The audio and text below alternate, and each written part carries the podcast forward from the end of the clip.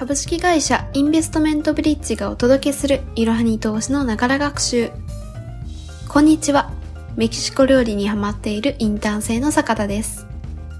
このポッドキャストでは、スマホ時代の投資、企業分析メディア、いろはに投資の記事をもとに、投資の基礎知識から最近のトレンドまで幅広くご紹介いたします。通勤時間などの隙間時間でながら学習をして様々な知識をつけていきましょう。本日ご紹介する記事は4月27日に公開した2022年本当におすすめしたい証券会社ランキングは投資家180人が選んだ1位はあのネット証券独自調査です。まずは結論を3点ご紹介します。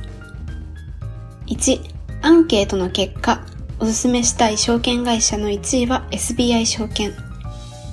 2、あなたの投資スタイルに合った証券会社選びが大切。3、手数料の安さなら SBI 証券、楽天証券、少額で始めたいなら LINE 証券がおすすめ。それでは記事本文に入っていきましょう。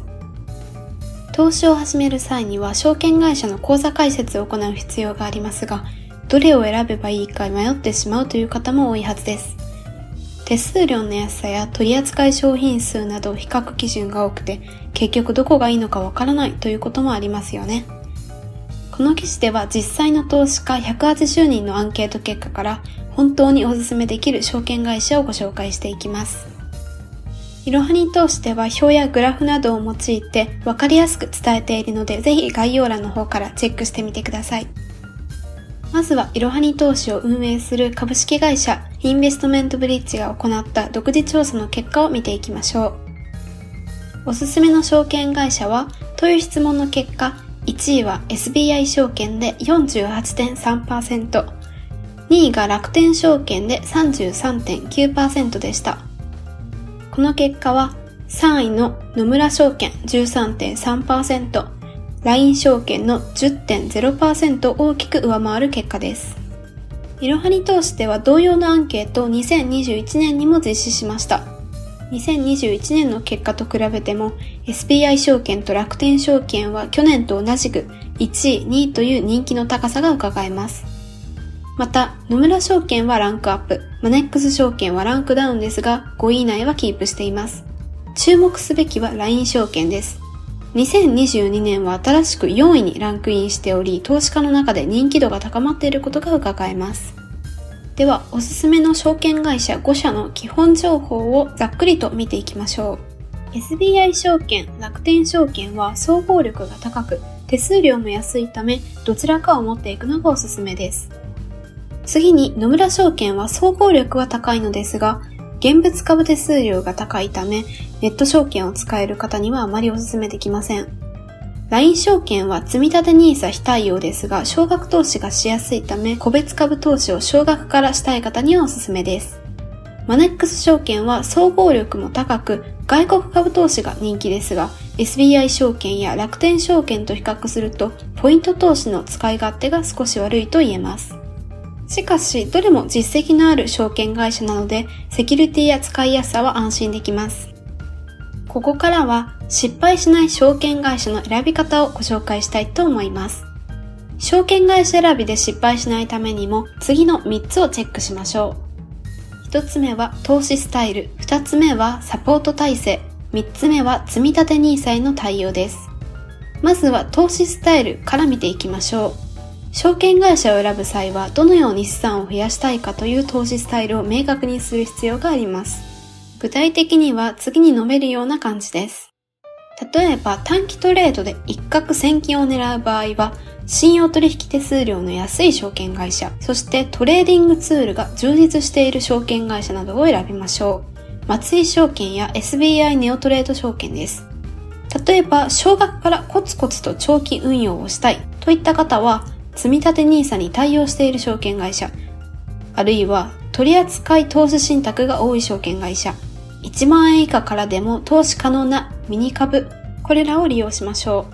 う。SBI 証券や楽天証券、LINE 証券、SBI ネオモバイル証券などが挙げられます。あるいは外国株メインで投資をしたいという方は米国株や新興国株が豊富な証券会社や外国株手数料が安い証券会社を選びましょう。DMM 株やマネックス証券、SBI 証券などです。あなたの投資スタイルをしっかりと確立して、それに合う証券会社を選ぶようにしましょう。次にサポート体制について見ていきましょう。証券会社はそれぞれサポート体制が異なるため、あなたの希望に近い会社を選ぶと安心ができます。具体的には、例えば円滑に取引をするための情報収集がしたいという方は取引ツールが充実している証券会社を選びましょう。取引画面の操作方法を教えてほしいという方はリモートサポートのある証券会社を選びましょう。対面で資産運用などの相談がしたいという方は専任担当者がつく総合証券を選びましょう。あるいは基礎的な投資の知識を身につけたいという方は投資セミナーを開催している証券会社を選ぶといいです。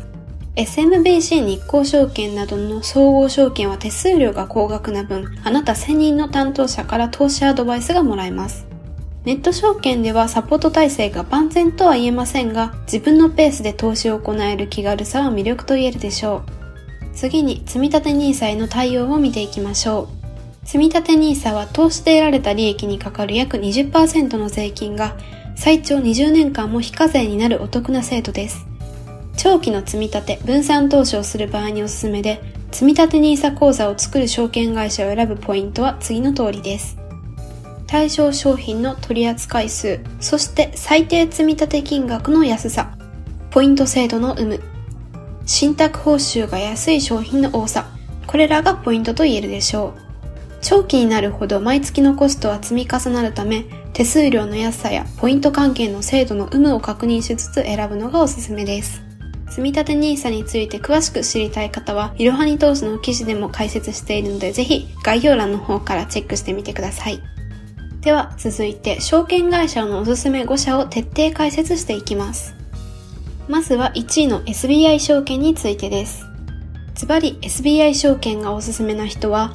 国内株式個人取引シェアナンバーワンの最大手を選びたい人、あるいは IPO 株の当選を狙っている人、あるいはとにかく売買手数料を安くしたい人です。SBI 証券は2022年4月時点で720万口座を達成し、ネット証券、国内株式個人取引シェアナンバーワンを誇っています。株や投資信託、FX など豊富な商品を取り扱っており、売買手数料が格安なのも個人投資家から支持されているポイントです。詳しい特徴としては、例えば100万円までの現物株取引は手数料0円。取引で T ポイントを貯めたり使ったりできること。2021年の IPO 引き受け関与率97%で業界ナンバーワンだということ。100円から積み立て投資ができるということ。これらが特徴と言えるでしょう。続いては2位の楽天証券です。楽天証券がおすすめな人は、例えば楽天経済圏にどっぷり使っている人、便利な取引ツールを無料で利用したい人、そして楽天カードで積み立て投資をしたい人が当てはまります。楽天証券は楽天グループという強みを活かし、あなたの資産形成をより効率的に進めてくれるのが人気の秘訣です。例えば楽天銀行と口座を連携することで普通預金金利が通常の5倍にアップするなど強力なメリットを享受できます。詳しい特徴としては、例えば2020年の新規口座開設数が業界ナンバーワン。参加費無料の投資セミナーも定期的に開催。株式ツールマーケットスピード2が使い放題。そして投資積み立てで楽天カード決済を選ぶとポイントが貯まる。これらが特徴と言えるでしょう。さらに口座開設をすれば日経テレコンがタダで読めてしまうため、投資銘柄の情報収集にも役立ちます。続いては3位の野村証券です。野村証券がおすすめな人は、店舗でサポートをしっかり受けたい人、そして IPO 株の当選を狙っている人、投資資金を数百万円から数千万円用意できる人、これらがおすすめの人です。野村証券は100年近い歴史を持つ日本を代表する証券会社です。積立 NISA の取扱いファンドは激戦された7本のみとなっており、野村30という手数料が0円のオリジナル投資信託も取り扱っています。詳しい特徴としては次の通りです。アナリストレポートをはじめとした投資に関する様々な情報を無料で読めること。担当者がマーケット情報や株式情報を教えてくれること。セミナーを頻繁に行っているということ。2021年の IPO 主幹事数がナンバー2。これらが特徴と言えるでしょう。続いては4位の LINE 証券を見ていきましょう。LINE 証券がおすすめな人は、スマホで簡単に投資がしたい人や、少額から投資をしたい人、LINEPay や LINE ポイントを使いたい人です。LINE 証券は LINE ファイナンシャル株式会社と野村ホールディングス株式会社が共同で設立したスマホ向け証券会社です。2019年8月にサービスをスタートし、2021年10月にはネット証券最短で100万口座を突破しました。特徴としては次の通りです。1株から投資ができる。お得なキャンペーンやタイムセールが豊富。野村証券の人気投資信託を取り扱っている。株取引の手数料も安い。これらが特徴と言えるでしょう。LINE 証券はお持ちの LINE アプリで口座開設から取引まで完結するので、追加でアプリを入れる必要がない点も嬉しいですよね。では、続いて5位のマネックス証券について見ていきましょう。マネックス証券がおすすめな人は、米国株に投資をしたい人や IPO 投資を考えている人、充実した投資情報をチェックしたい人が挙げられます。マネックス証券は今注目の米国株投資に力を入れている証券会社ということで、幅広い年代の投資家から支持されています。2022年の1月時点の米国株取扱数は5000銘柄以上で IPO したばかりの企業なども多く取り扱っています。詳しい特徴としては、例えば銘柄分析ツールが使い放題ということ、米国企業の日本語での投資情報が充実しているということ、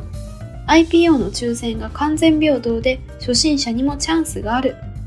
そして貯めたマネックスポイントをギフト券などに交換が可能。これらが特徴と言えるでしょう。さらにマネックス証券はカード積み立てでポイントが貯まるサービスもあるため、積み立て投資をしたい方にもおすすめです。いろはに投資の記事では、この他の証券会社の詳しい解説、そしてネット証券と総合証券の違いについても詳しく解説しています。概要欄の方からチェックしてみてください。今回のエピソードでは実際のアンケート結果をもとに本当におすすめしたい証券会社ランキングを紹介しました。最後に重要なポイントを3つにまとめます。1、アンケートの結果、おすすめしたい証券会社の1位は SBI 証券。あなたの投資スタイルに合った証券会社選びが大切。3、手数料の安さなら SBI 証券、楽天証券、少額で始めたいなら LINE 証券がおすすめ。証券会社は資産運用を行う上でのパートナー的な存在なので、各社の特徴をじっくり見た上で講座解説をしてみましょう。講座解説は無料のため迷っている方は SBI 証券と楽天証券の2社に登録してから検討するのもおすすめです。本日の息抜き。今日はワクワクするようなニュースをお届けしたいと思います。4月27日、民間人4人を乗せ国際宇宙ステーション ISS に飛行したアメリカのスペース X の宇宙船が帰還しました。スペース X は多くの人がご存知の通り、イーロン・マスク氏が設立した航空宇宙メーカーであり、宇宙輸送サービス会社です。イーロン・マスク氏といえば過去のエピソードでもご紹介しましたが、最近ではツイッター買収で世界をざわつかせています。今回、民間人のみのクルーが ISS を往復したのは初めてで、宇宙旅行実現の第一歩となりました。乗客は投資家と元宇宙飛行士なので、なんと一席5000万から6000万ドルのチケットを購入したそうです。まだまだ多くの人の手には届かないですが、着実に宇宙事業は拡大しています。今後も目が離せません。本日も最後までご視聴いただきありがとうございました。ぜひこの番組への登録と評価をお願いいたします。ポッドキャストのほか、公式 LINE アカウント、Twitter、Instagram、Facebook と各種 SNS においても投稿しているので、そちらもぜひフォローをよろしくお願いいたします。ローマ字で、アットいろはに投資です。また、株式会社インベストメントブリッジは個人投資家向けの IR 企業情報サイトブリッジサロンも運営しています。こちらも説明欄記載の URL よりぜひご覧ください。